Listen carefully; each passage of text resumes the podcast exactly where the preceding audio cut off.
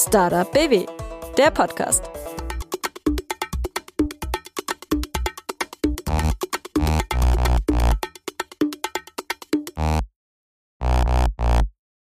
Hi, ich bin Dorothee und ihr hört den Podcast der Landeskampagne Startup BW 100 gute Gründe zum Gründen. In jeder Folge stellen wir euch einen Gründer oder eine Gründerin aus Baden-Württemberg vor und zeigen, welcher Weg zum Erfolg führen kann, warum auch Umwege auf dein Ziel haben und warum The Land auch Startup Land ist. Im Fokus stehen immer die Gründer und Gründerinnen selbst.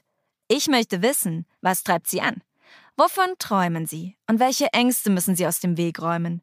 Dabei interessiert mich auch, was sie und ihr Startup so einzigartig macht ob Gründen der Inbegriff von Selbstverwirklichung ist und wie Sie mit Ihrem Unternehmen die Zukunft gestalten und besser machen wollen, gerade auch in Ihrer Region und für Baden-Württemberg. Hey, hey, willkommen zu dieser neuen Folge. Wusstet ihr, dass in Freiburg durchschnittlich mehr Regen pro Jahr und pro Quadratmeter fällt als in Hamburg oder London?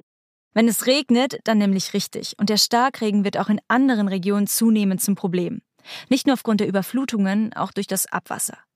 Philipp Grimm vom Startup Grimm Water Solutions aus Freiburg widmet sich genau diesem Problem, nämlich der Verschmutzung von Fließgewässern durch überlaufende Abwässer.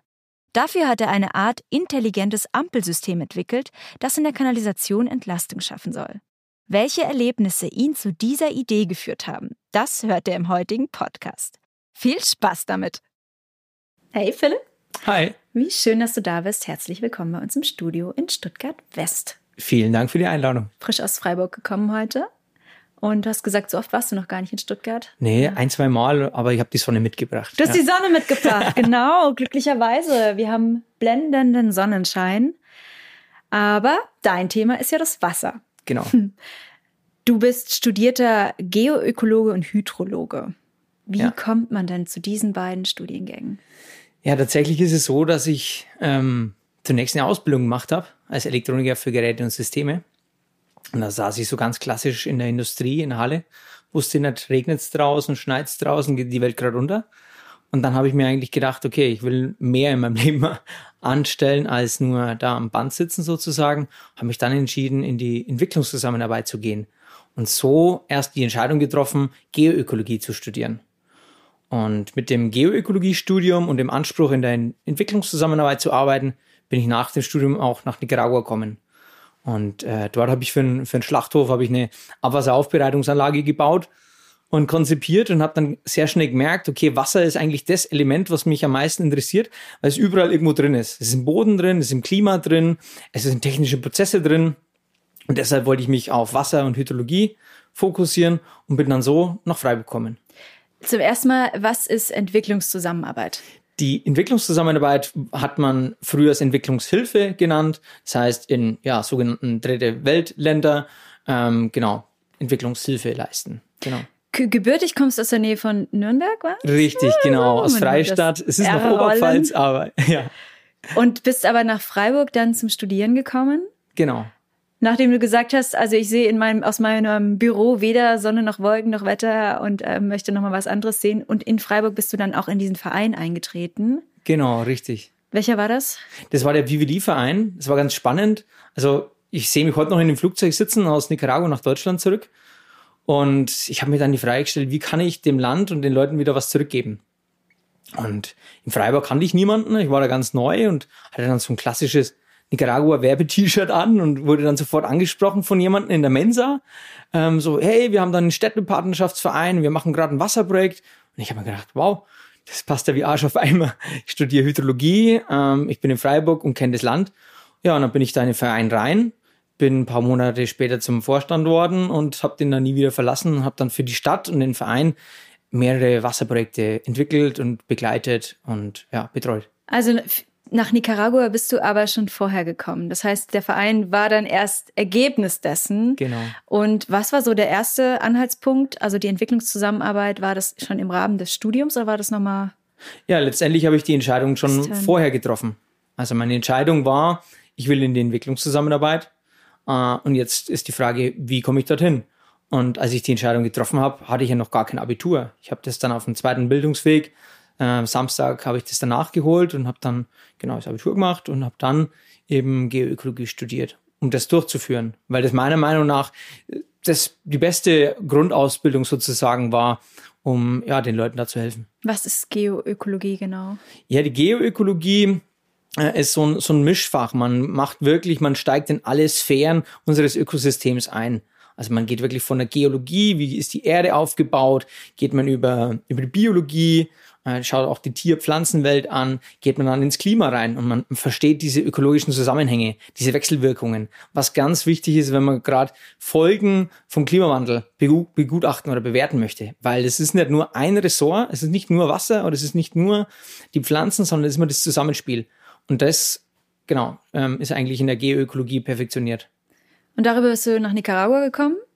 Und dort hast du gesagt, hast du bei der Wasseraufbereitung an einem Schlachthof gearbeitet. Viel schlimmer kann man sich eigentlich nicht vorstellen, Wasser wieder sauber zu kriegen, oder wie soll man sich das vorstellen? Ja, genau. Das war auch die erste Frage, ob ich Vegetarier bin. Ja. äh, man kann sich das vorstellen, ne? Es gibt da keinen Kühlprozess. Das heißt, die fangen abends zum Schlachten an und dann ist dann natürlich immer noch 30 Grad. Und ähm, da muss man dann eben sehr viel, sehr viel Blut und sehr viel Fett und alles, die sehr schlecht aufzubereiten sind. Das haben wir dann aber mit einer biologischen Aufbereitungsanlage geschafft. Und dieses Wasser, das dann dort rauskommt, das hat sehr viele Nährstoffe. Das kann man definitiv mmh, nicht trinken. Schmeckt ein bisschen nach Eisen. Ja, nee, ist definitiv kein Trinkwasser, aber es ist hervorragend äh, zur Bewässerung. Und das ah, haben wir dann auch gemacht, über Tröpfchenbewässerung, so eine Urban Gardening Komponente angeschlossen. Und über den Ertrag dieser, dieser Früchte konnte man auch dieses System dann wieder nachhaltig finanzieren. Und das liebe ich, solche nachhaltigen Projekte, die, wo dann der Revenue auch wieder zurückgeht, wo dann wirklich auch funktioniert, wo dann auch ein Bezahlsystem, es muss wirtschaftlich sein letztendlich. Wie waren denn, ähm, wie waren denn die Mittel da, um so eine Anlage aufzubauen? War das dann, sind es einfache Mittel gewesen oder war das schon was, was hochindustrielles? Wie, wie kann ich mir sowas vorstellen? Man hätte es ähm, hochindustriell machen können, aber das wäre definitiv der falsche Weg gewesen. In der Entwicklungszusammenarbeit sage ich immer, ist es eigentlich nur noch 20 Prozent Technik und 80 Prozent ist eigentlich wirklich äh, soziale und Kommunikationskomponenten. Und der Anspruch ist, eine Anlage zu bauen, die wenig Wartung braucht, wo die Leute damit umgehen können, die das, wenn das Rohr kaputt ist, auch selbst beschaffen mhm. können. Es hilft nichts, wenn man eine hochtechnologische Anlage aus Deutschland einfliegt und sich damit rühmt, ja, eine Anlage für Millionen hingestellt zu haben, die funktioniert ein Jahr später nicht. Weil da kann man dann diese, die, die Stromleitung kann man brauchen, die wird dann abgeschnitten und dann steht die Turbine. Und dann, genau, hat man den Salat.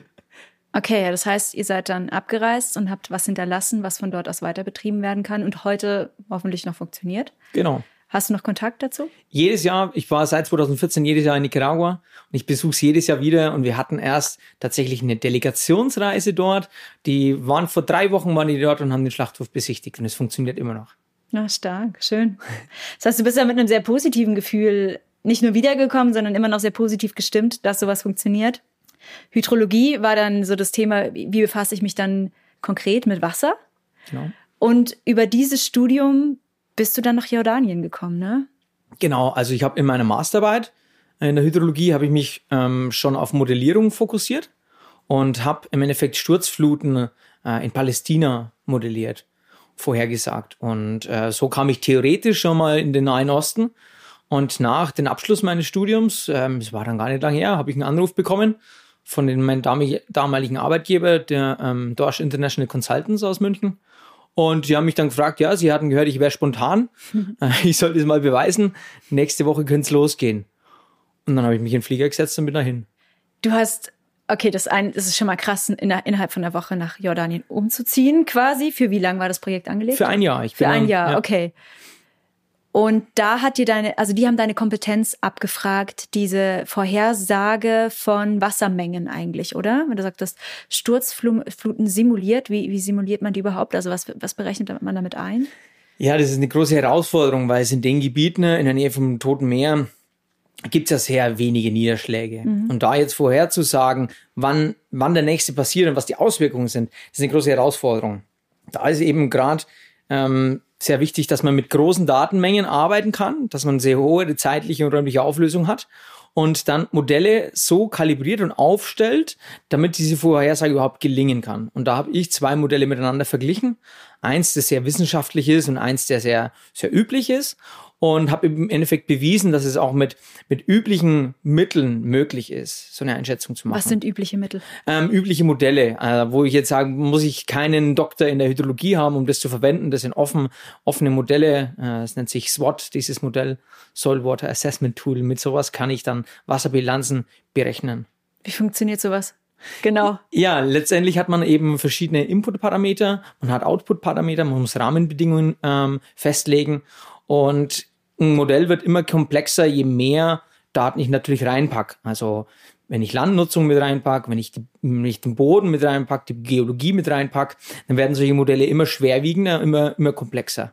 Genau. Also vor allem auch auf die Vergangenheit berechnet, wann der Niederschlag dort kam, wie der Boden beschaffen ist und auf die Zukunft dann hochgerechnet, wie es sind. Ich finde Wettervorhersagen ja schon spannend genug, aber das geht ja da, ihr denkt ja noch viel weiter. Richtig, also das ist die, die große Herausforderung. Man kann mit solchen Modellen, das war ein physikalisches Modell, das sind sehr rechenintensive Modelle, ähm, wo wirklich die physikalischen Prozesse nachgebildet sind, mit wirklich mathematischen Gleichungen, ähm, kann man aus der Vergangenheit eben lernen und übertragt es, versucht es in die Zukunft zu übertragen. Aber wirklich für Vorhersagen, gerade dann im Live-Bereich, das ist, wo ich mich jetzt so be bewege. Da muss man andere Methoden dann anwenden. Dazu kommen wir gleich noch. Du, diese Methoden wendest du ja an. Du bist dann aber, ähm, genau, beziehungsweise du kannst gerne noch ein bisschen erzählen aus der, aus der Zeit in Jordanien. Also das zwar an der, an der Grenze zu Syrien, ne, hast du erzählt. Genau. Wie, was war da so deine Projektarbeit? Ja, das, das war eine ganz klare Herausforderung, die wir da hatten. Also ich hatte da einen Wasserversorger an der syrischen Grenze, ähm, haben wir beraten. Äh, die hatten das Problem, dass seit dem Syrienkrieg 2011 ähm, hatten die so viele, so viel mehr Flüchtlinge bekommen, dass denn ihr Wasserbedarf um 40 Prozent gestiegen ist. Kann sich das vorstellen? Ich habe im Mafrag dort gearbeitet, 20.000 Einwohner, 200.000 Flüchtlinge im Camp. Erzähl mal so viel, ja. Genau. Und ähm, nur 100 Millimeter Niederschlag. Freiburg hat 900 bis 1000. Und ähm, da war die Herausforderung, wie kann ich das Wasser, das ich zur Verfügung habe, ordentlich managen? Wie kann ich physikalische und, und äh, administrative Wasserverluste vermeiden? Ähm, wie kann ich das Wasser, das mir zur Verfügung steht, am besten managen? Und da bin ich dann das erste Mal dann auch so, ist mir bewusst worden, was passiert, wenn ich meine Berufsausbildung, Elektrotechnik, Digitalisierung und so, wenn ich das mit der Hydrologie verbinde, was da passiert. Und das war eben da sehr, ja, sehr eindrucksvoll, weil das einfach ein Land ist, da wird das Wasser schon sehr viel mehr wertgeschätzt, weil es halt einfach schlicht und einfach wenig gibt. Mhm. Ja. Das war nach einem Jahr abgeschlossenes Projekt. Wie, wie ist heute der Stand? Weißt du das? Ja, mit, mit diesem Unternehmen sind natürlich laufende Projekte. Ähm, die betreuen diese Partner auch nach wie vor. Also die Entwicklungszusammenarbeit gerade in Middle East und Jordanien, ähm, die, die ist sehr groß. Die, die bekommen sehr viele Entwicklungsgelder. Da gibt es auch einen großen Bedarf. Das läuft da weiter. Das ist, äh, die sind da von mir, von mich auf jeden Fall nicht angewiesen. ähm, genau, aber es war für mich auch so eine persönliche Lebensentscheidung, weil, weil ich so stark in die Entwicklungszusammenarbeit auch verliebt bin, immer noch, kommt man irgendwo auch an eine Grenze, an einem Punkt, wo man sich persönlich fragen muss, okay, will ich irgendwo einen Lebensmittelpunkt haben? Will ich Familie aufbauen? Will ich, ähm, genau, will ich, will ich Relation, will ich, will ich Verbindungen, Freundschaften pflegen können? Oder will ich nur von A nach B reisen? Und da ist natürlich viel Aktivität drin. Das ist spannend, wenn man jung ist, aber ich habe mich da dann auch zu dem Punkt wieder da zurückgesehnt und habe dann eben meinen Lebensmittelpunkt nach Freiburg verlagert. Genau. Also wieder Freiburg. Und wir haben zwar in den letzten Jahren sehr, sehr viel mit Hitzewellen zu tun, aber jetzt auch zunehmend mehr mit Starkregen. Ich meine, gerade die Flutkatastrophe im Ahrtal letztes Jahr war ein Beispiel, was lange noch präsent sein wird. Ähm, da gibt es auf jeden Fall Bedarf. Und jetzt kommen wir zu der Idee, die du mit einbringst, nämlich dass durch den Starkregen auch die Abwässer sehr stark ähm, mit einbezogen werden müssen.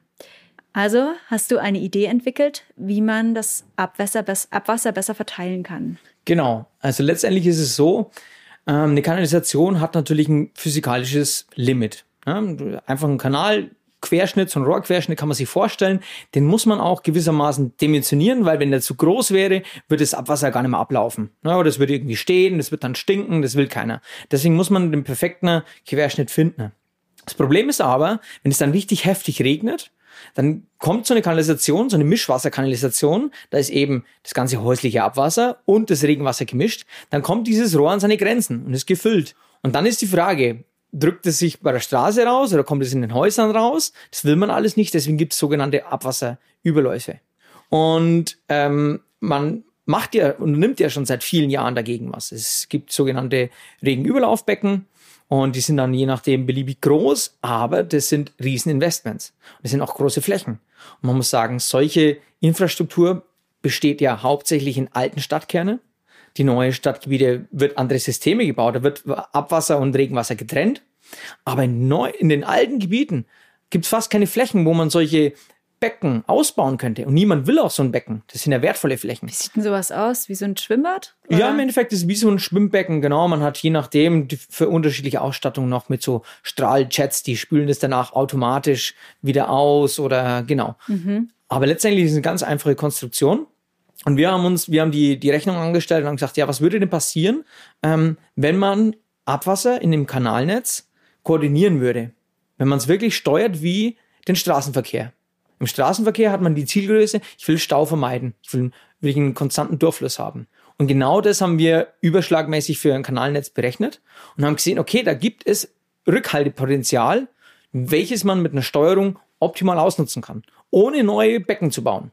Und das ist eben der große Vorteil. Und man kann mit solchen Systemen, je nachdem, wie die Gegebenheiten der Stadt sind, kommt wirklich auf die Topografie drauf an, ob man Pumpen hat, wie die Neigungen sind etc., kann man bis zu 50 Prozent solche Überläufe reduzieren. Das heißt, dass die Kanäle nicht alle gleich ausgelastet sind, sondern dass manche aufgrund von Steigungen, wie auch immer, stärker beansprucht werden und andere nicht. Und man sagen könnte, eigentlich könnte man das Wasser einfach schlicht besser verteilen, den Verkehr besser regeln. Genauso ist es. Also es ist eine entweder ist es eine Ampel oder du stellst so einen Verkehrsmeister auf die Straße, der genau. sagt, jetzt links, jetzt rechts, jetzt Richtig. stopp. Genau. Und so ein Verkehrsmeister, den gäbe es ja auch, so ein, so ein Abwasserwart. Aber die Grenze ist dann einfach, der arbeitet natürlich auch nur von 9 bis 16 Uhr, aber dann regnet es nachts. Wer soll dann eben da regeln?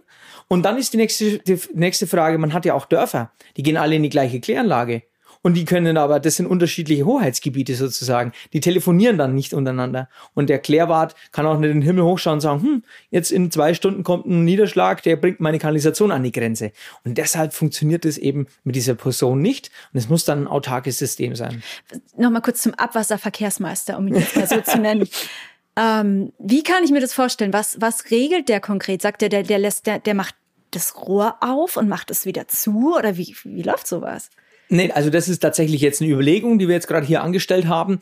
Ähm, das passiert eben gerade so nicht. Also ne? es gibt einfach nichts bisher. Okay. Genau, es gibt es gibt Man könnte es physisch äh, pers personell lösen sozusagen, ja, okay. Genau, aber da kommt man dann eben an diese genannten mhm. Grenzen und aber so ein Klärwart oder ähm, genau die die Techniker im, im Tiefbau, die haben natürlich Aufgaben beim Betrieb dieser Anlagen und auch die Planung und die, die Wartung etc. Man muss die besichtigen. Also das sind sehr viele Aufgaben zu tätigen. Man darf nicht vergessen, ähm, die Kanalisation an der Stadt ist das teuerste Asset.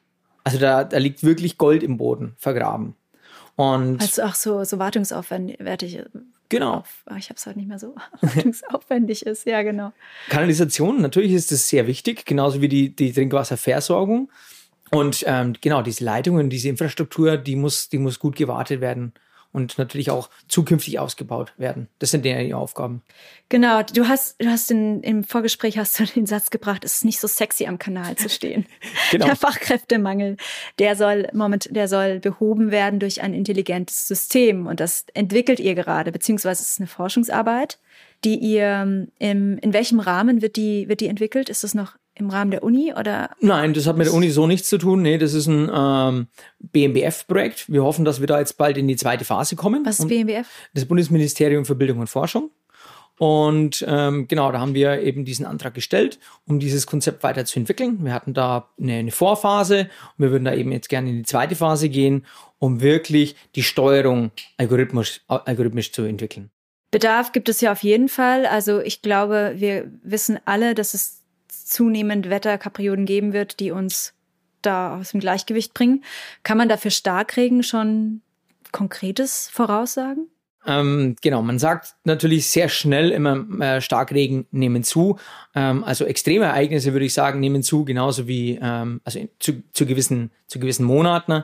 Ich meine, wir sind jetzt gerade hier in einem März und es ist enorm trocken. Es ist viel zu trocken für einen März.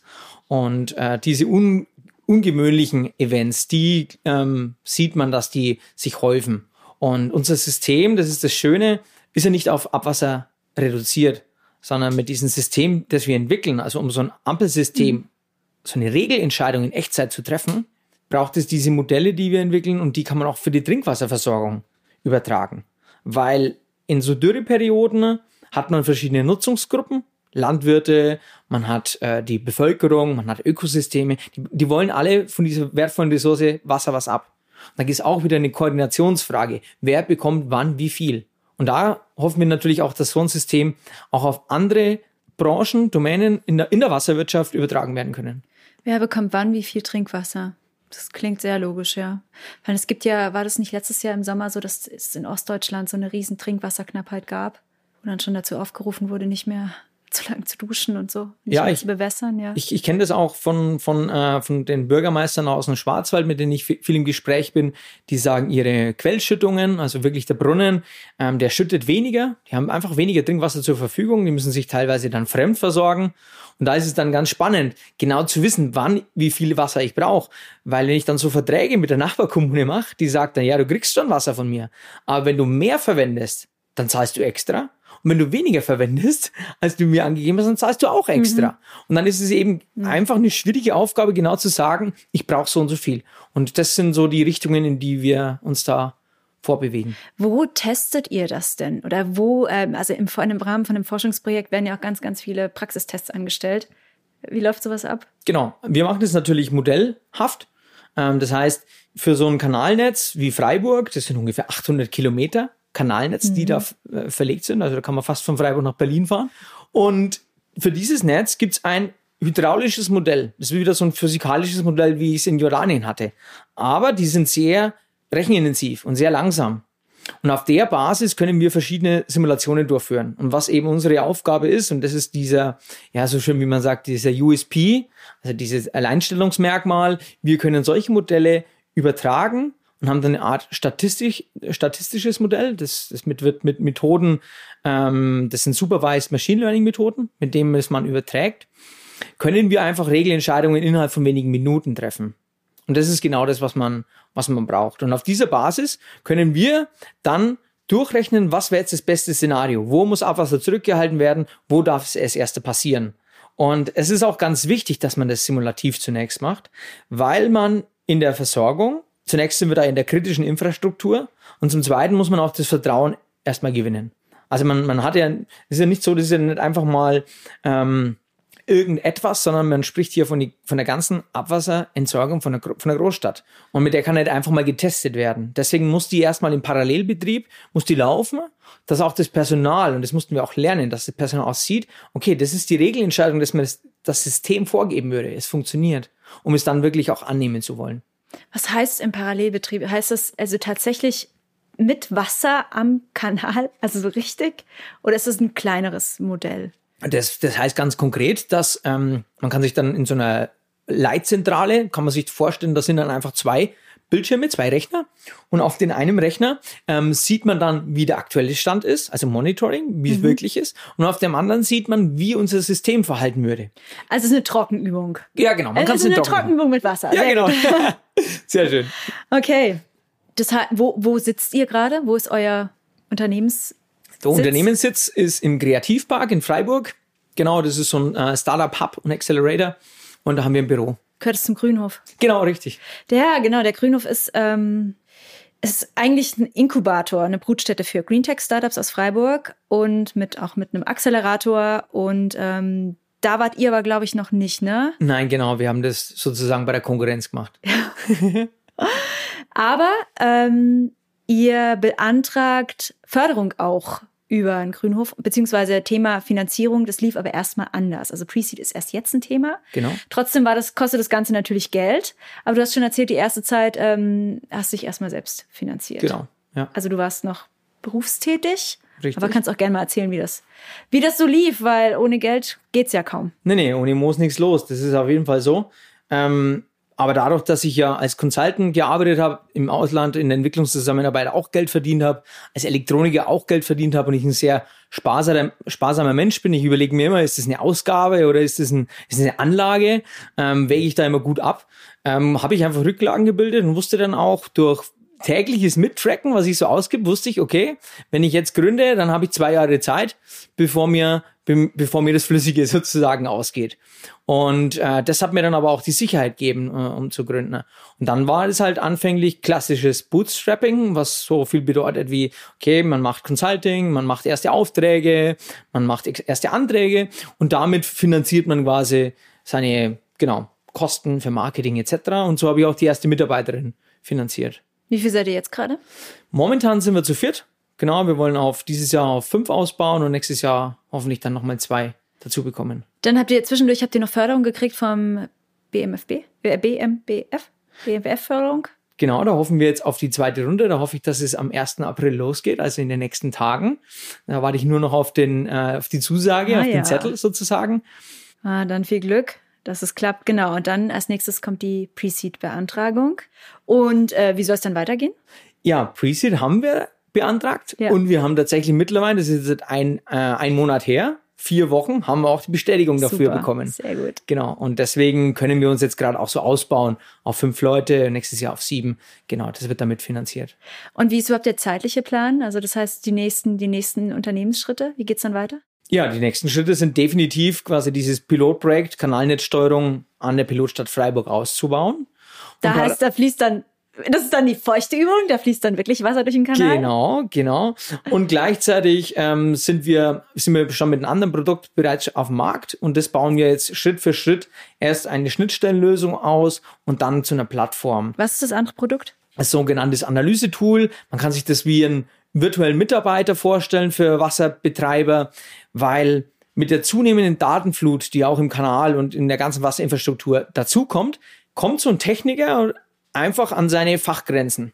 Und der muss dann Daten auswerten, ähm, fährt dann erstmal, ich sage mal, der steht dann da in seinem Blaumann, fährt den Windows 95 Rechner hoch und hat dann von verschiedenen Becken, hat er dann Daten liegen im Minutenabschnitt und muss die dann sammeln, muss dir dann sagen, wann es zum Überlauf kam.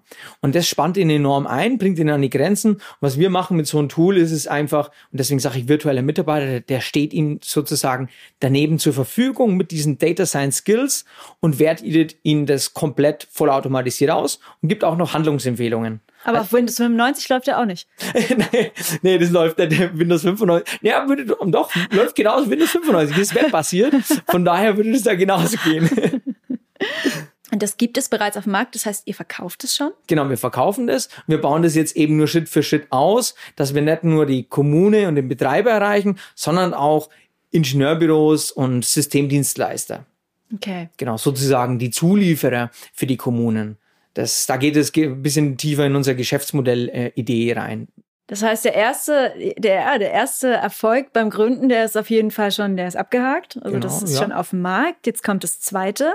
Was würdest du denn sagen, ähm, was macht dich als, als Gründer aus? Ja, man sagt mir nach, dass ich Leute inspirieren, motivieren kann. Ähm, ich glaube, das ist ganz wichtig, äh, wenn man gründet. Man muss wirklich Teambuilding äh, betreiben. Man muss ja auch Investoren und Kunden überzeugen. Als Startup hat man nicht immer die beste Lobby. Gerade in einer eher konservativen Branche muss man sich da erstmal beweisen mit Referenzprojekten etc. Von daher ist es, glaube ich, ganz wichtig eine Eigenschaft. Und ansonsten, ja, ich persönlich, ich weiß halt einfach genau, was ich will. Und ähm, ich lasse halt an meinen Zielen nicht los, erst wenn ich es erreicht habe. Ich bin da wie ein Terrier. Also wenn ich einmal ein Ziel habe, dann oh. ich akzeptiere ich akzeptiere da kein Nein. Äh, und ähm, genau, wenn ich da einen kleinen Rückschlag habe oder wenn es da eine Ablehnung gibt, dann lege ich noch mal, dann lege ich noch mal eine Schippe drauf. Und ich glaube, das ist ganz wichtig, weil die die die anfänglichen Jahre sind einfach schwer. Okay, und was bringt dich an deine Grenzen? Auch Terrier haben mal ihre Grenzen. Ja, ne? ja also Grenzen, Herausforderungen, Hürden sind zum Beispiel, dass ich meine Ansprüche, die ich an mir selbst habe und die sehr enorm hoch sind, dass ich die auf andere nicht übertrage. Ich glaube, das ist ganz wichtig, ähm, weil jeder hat eine andere Geschichte, die einen geprägt hat. Jeder hat ganz andere Perspektiven und Arbeitsweisen. Und das macht ja ein Team auch so besonders.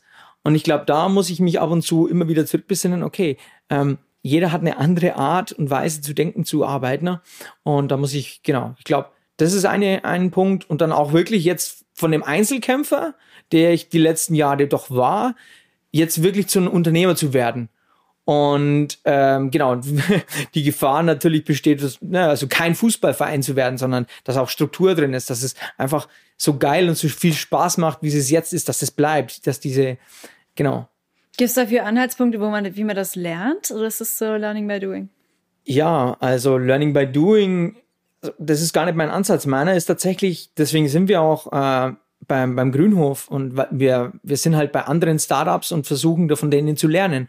Was hat nicht funktioniert und ich, ich vernetze mich da sehr stark und kommuniziere mit den Leuten und das ist, glaube ich, ganz wichtig zu sehen von den anderen, wie, wie wir haben es die gemacht. Genau. Was, was waren denn so die besten Tipps, die du bekommen hast? Oh, das, ach, das kann ich jetzt so konkret eigentlich gar nichts, gar nichts sagen, weil das, das fängt eigentlich von, von Buchhaltungstipps an und über äh, Förderprojekte und Programme, die es gibt. Und ähm, genau, hört dann auch auf, wie man wirklich redet, wie man Präsentationen gestaltet, etc. Also das ist eigentlich Open End. Also das ist schon so dein Tipp. Such dir, such dir Leute, die das können und such dir Leute, die das auch durchgemacht haben. Versuch's nicht einfach so auf eigene Faust, sondern nimm dir die Expertise, die es gibt, ne? Genau, definitiv. Also das wäre mein Rat an alle Gründer, dass man sich auch so schnell wie möglich äh, in so ein Ökosystem, in so ein Startup-Universum reinbegibt und sich dann mit den Leuten auch austauscht. Das ist enorm wertvoll. Und für mich war es besonders wertvoll. Ähm, so aus dem Familienhintergrund habe ich keine, die mir das Unternehmertum beigebracht hat. Das ist so eine klassische Arbeiterfamilie und das ist ein ganz anderes Denken, das auf einmal erwartet wird und was man auch lernen muss tatsächlich. Und da ist der Austausch ganz wichtig. Das heißt also auch deine, deine Karriere oder deine Geschichte, deine familiäre, dein familiärer Hintergrund, ähm, hat dir das jetzt nicht unbedingt mitgegeben, wo du, wo du heute bist? Du hast es trotzdem dann auf, ja, auf eigene Faust gemacht und mit eigener Kraft. Kann man da auch stolz sein? Ähm, ja, glaube ich schon. Ähm, oder sind das andere vor allem auf dich? Das ist, ähm, ja, das schon. Also ich selber, das ist eine meiner, meiner Schwächen, glaube ich. Ähm, ich kann Erfolge oder so kann ich überhaupt nicht feiern, ähm, weil sobald ich dann nah dran sagen? bin. Es kann kein Gründer oder keine Gründer. Erfolge feiern liegen den, liegt den wenigsten. Das ist so witzig. Ja, ja es kommt, ich, ich denke sofort ans, ans Nächste. Ja, aber es ist auch das, ne? Es ist so viel, was dann noch kommt. Wahrscheinlich ja. ist es einfach zu unentspannt. Ja. Ja, und von anderen natürlich äh, Family und da habe ich volle Unterstützung. Das ist auch ganz wichtig, also die emotionale Unterstützung. Und ähm, genau, mir wird das dann oftmals auch too much, weil ich das dann gar nicht so groß ansehe. Ähm, aber ist natürlich schön. Ja. Wo siehst du dich denn so in den, ah, ich stelle so eine klassische Bewerbungsfrage jetzt. So. Wo siehst du dich in den nächsten zehn Jahren in nächsten, oder in fünf bis zehn Jahren. Also zehn Jahre. Am Kanal stehen. Ja, ja. ja, hoffe ich doch. Ich hoffe doch, dass ich da immer noch am Kanal stehe ähm, und dass ich nie den Bezug wirklich zu dem, ja, sozusagen zu dem Endkunden verliere und zu wirklich zu dem Bedarf verliere. Weil ich glaube, was das Schlimmste ist, wenn man sich irgendwann anmaßt, irgendwas besser zu wissen, als jemand, der täglich damit zu tun hat. Mhm. Und ähm, muss ich ganz ehrlich sagen, da hat mir das geholfen, wo ich im Endeffekt herkomme. Und ähm, wenn man diese, diese, diese Tätigkeiten, diese Arbeiten auch schätzt. Also von daher hoffe ich, dass, genau, dass es da, dass ich immer noch am Kanal stehe, genau. Und damit aber auch einen Beitrag zu leisten zu dem, zu allem, was jetzt kommt. Weil das ist ja doch eine sehr ungewisse Zukunft, die da auf uns zurollt. Genau. Ähm, klar, man, äh, man kann das natürlich so als Unternehmer betrachten und kann sagen, jedes, äh, jedes Unwetter bringt auch irgendwo äh, fruchtbare Erde mit. Äh, Gerade wenn man über die Hochwässer spricht, dann mu müssen dafür natürlich auch Lösungen entwickelt werden. Ähm, aber ich bezeichne, aus der Perspektive, ja. Genau, ähm, so kann man das betrachten. Aber was für mich eigentlich der Anspruch ist, ich bezeichne mich selbst immer so als Überzeugungstäter. Und für mich wäre eigentlich das Schönste, die größte Belohnung, wenn ich wirklich sagen könnte, okay, durch unsere Lösung hat sich die Wasserqualität in unseren Fließgewässern so stark verbessert, dass man sogar von einer Badequalität mhm. sprechen könnte. Das hat man echt in wenigen Gewässern. Ja. In welchen Fließgewässern kann man überhaupt baden?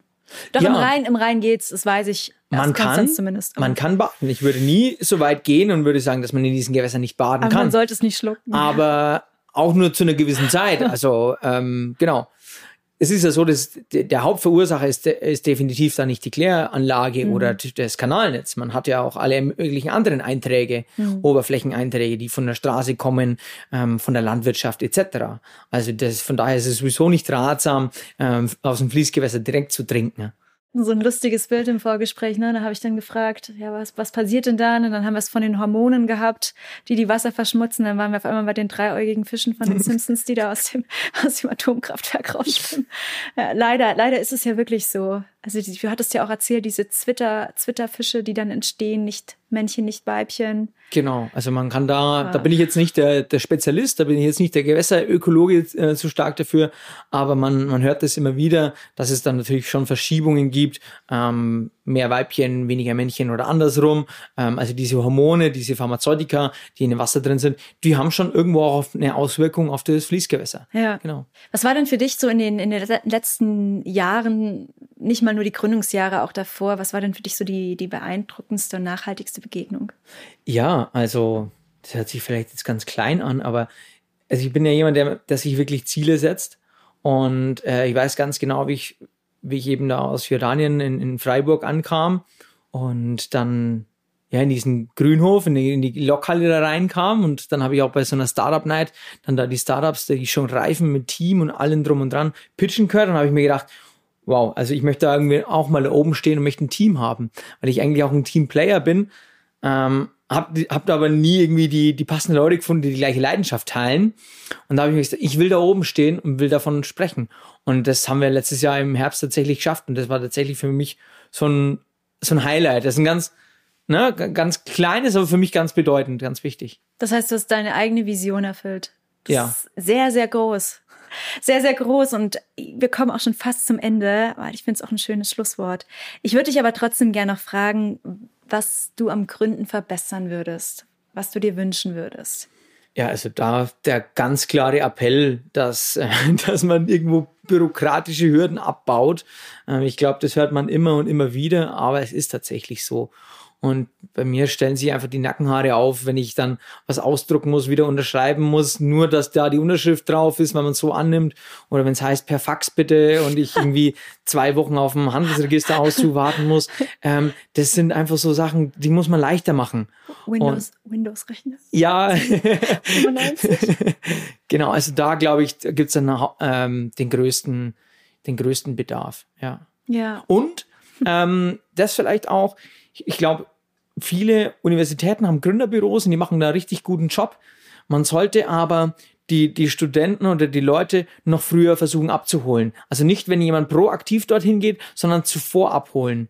Ähm, das wäre, glaube ich, meiner Meinung nach ganz wichtig, weil die Leute, die dorthin gehen, die sind ja schon, die kommen mit der Idee äh, eben schon zu gründen. Man sollte die aber schon zuvor dafür begeistern. Du meinst in der Schule schon so, so Kurse genau. zu selbst wie nennt man das? Selbstverwirklichung eigentlich. Letztendlich, genau, auf die Möglichkeiten aufzeigen, weil meine Entscheidungen sind teilweise am Anfang falsch gelaufen, weil ich dann erst, wenn ich in so einem Startup-Inkubator drin war, drüber erfahren habe. Da waren aber manche Sachen schon zu spät. Mhm. Man hat Förderung, wenn man noch Student ist oder offiziell noch nicht gegründet hat, etc. Deshalb war, sind da einige Sachen schon zu spät. Und das wäre wär strebenswert, wenn man da in der Uni quasi, ja, die Leute auch wirklich zum Gründen motiviert. Das heißt, was, was könnte man auch GründerInnen raten? Informiert euch so früh wie möglich. Definitiv. Sucht euch, sucht euch Leute gleichgesinnt. Ich meine, wir hatten es eben schon davon. Sucht euch Leute, die von davon was verstehen, das alles schon einmal durchgemacht haben. Genau. Macht's nicht allein. Genau, ich glaube, ähm, das ist ganz wichtig, dass man vielleicht sich ein Gründerteam sucht, ähm, wo wirklich die Kompetenzen auch weit verteilt sind. Ähm, genau, bei mir war das leider nicht so der Fall, aber dann schnell auch in, in, so, ein, in so ein Ökosystem reinzukommen oder sich dann äh, entsprechende Podcasts anzuhören. oder so, ja, genau, oder irgendwelche ja. Videos etc. Es ja. gibt genügend Möglichkeiten. Aber wie gesagt, das ist das selbst das Proaktive. Es wäre auch schön, wenn in der Uni auch mehr Gründerinnen über ihre Erfahrungen sprechen und da vielleicht dann Leute erstmal inspirieren. Ja, sehe ich ganz genauso. Ja. Also echt, übers Tun, übers Machen erfährst du viel, aber wenn es jemand schon mal durchgemacht hat, ist es wahrscheinlich die beste Anlaufstelle, dir genau das zu holen, was du brauchst. Sehr gut. So, ganz zum Schluss darfst du mir noch deine persönlichen Gründe zum Gründen nennen. Ja, da würde ich zum einen äh, sagen, Gründen ist wie so eine Schule des Lebens. Ne? Also als Gründer kommen so viele verschiedene Tätigkeiten auf einen zu oder Herausforderungen, an denen man wächst, egal was danach kommt. Ähm, dieses Wissen oder diese Lebenserfahrung, die nimmt einen niemand mehr. Also das ist schon mal ein, ein Grund für sich. Äh, darüber hinaus trifft man einfach ja in dieser ganzen Szene so viel inspirierende Menschen und Geschichten und Ideen. Ähm, ja, das einfach unglaublich ist. Äh, das finde ich total cool. Ähm, ja, ein anderer Punkt ist natürlich auch persönliche und vielleicht hoffentlich dann in, in Zukunft auch die finanzielle Freiheit. Freiheitsgrade sind für mich enorm wichtig, dass man auch das machen kann, was einen interessiert, was einen Spaß macht, was aber auch Sinn macht, was für einen persönlich richtig ist, diese Freiheit zu haben oder auch sich dorthin zu entwickeln, wo man hin will. Und ja, und der letzte Punkt, und das ist, glaube ich, für mich das Allerwichtigste, ist die Selbstverwirklichung. Also auch was zu machen, was bleibt. Und wenn ich mir selber mich vorstelle, irgendwann im Alter im Bett zu liegen und mir dann zu sagen, hätte ich doch, das ist für mich Horror. Sehr Deswegen schön. nur der Rat, just do it, mach's, mach es einfach. Es kann nur schief gehen. Es kann nur schief gehen. genau. Sehr gut, vielen Dank, Philipp. Sehr, sehr schön. Danke, dass du da warst. Freut mich. Gleichfalls. Na, wie hat euch die Folge gefallen? Und welche Gründungsgeschichten kennt ihr oder habt ihr selber schon erlebt? Schreibt uns eine Mail an podcast.startupbw.de und folgt uns auf den Podcast-Plattformen eures Vertrauens.